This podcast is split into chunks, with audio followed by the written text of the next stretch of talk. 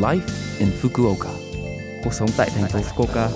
Chương trình này được truyền tải dưới sự hỗ trợ của thành phố Fukuoka. Chào buổi sáng tất cả mọi người, tôi là DJ Lưu Văn Cường. Trong chương trình Live in Fukuoka, chúng tôi sẽ cung cấp thông tin sinh hoạt và đi chơi để mọi người có thể có thời gian vui vẻ và thoải mái ở Fukuoka. Thứ sáu hàng tuần, tôi là Lưu Văn Cường, đến từ Việt Nam, sẽ truyền tải thông tin đến các bạn. Chỉ một chút thời gian ngắn thôi, nhưng rất mong các bạn hãy cùng đồng hành với mình nhé. Cuộc sống tại thành phố Fukuoka. Năm nay chỉ còn hơn một tháng nữa thôi, ngày 23 tháng 11 là ngày lễ cuối cùng trong năm, ngày lễ tạ ơn làm việc.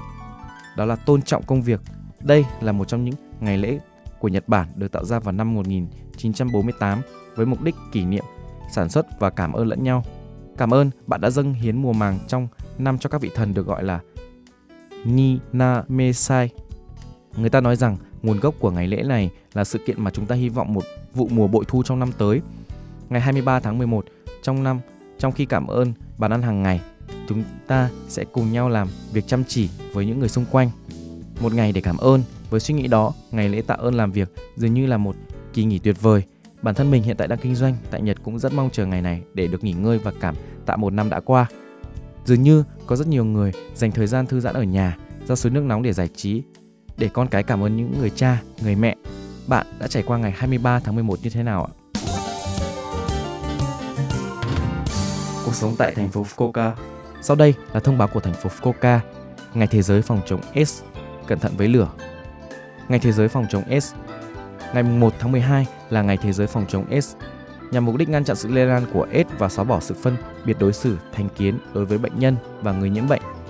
Nó được WHO thành lập vào năm 1988, hoạt động được tổ chức vào ngày 1 tháng 12 hàng năm để mọi người hiểu sâu hơn về AIDS tại nhiều quốc gia.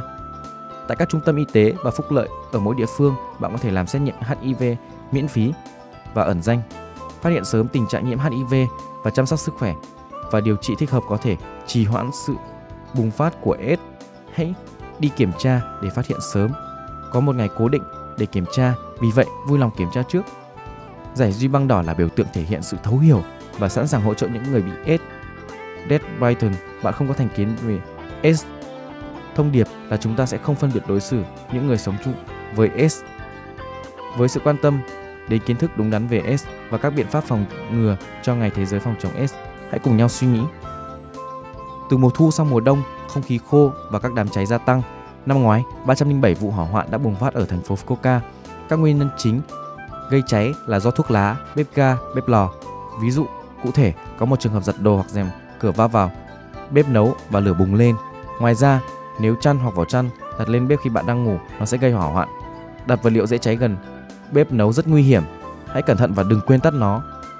Bạn cũng cần phải cẩn thận về các đám cháy do bếp ga.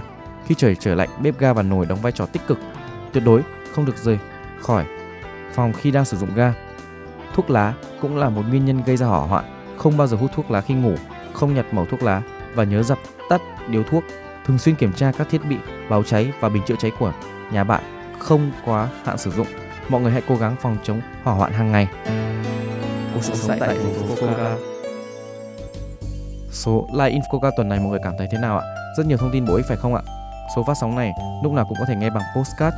Ngoài ra, mọi người cũng có thể biết về nội dung truyền tải trên blog. Mọi người hãy xem qua trong chương trình từ trang chủ của lớp FM. Cuối cùng, tôi xin phép gửi đến mọi người bài Anh mệt rồi của ca sĩ Quân AP để chia tay mọi người. Chúc mọi người ngày vui vẻ. Hẹn gặp lại mọi người vào tuần sau.